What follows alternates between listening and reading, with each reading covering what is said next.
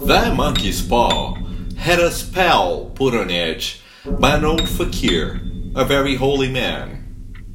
He put a spell on it so that three separate men could each have three wishes from it. The first man had his three wishes.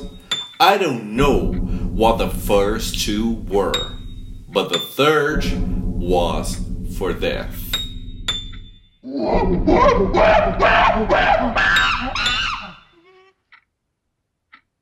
This is a quote from the tale The Monkey's Paw by William Wymark Jacobs.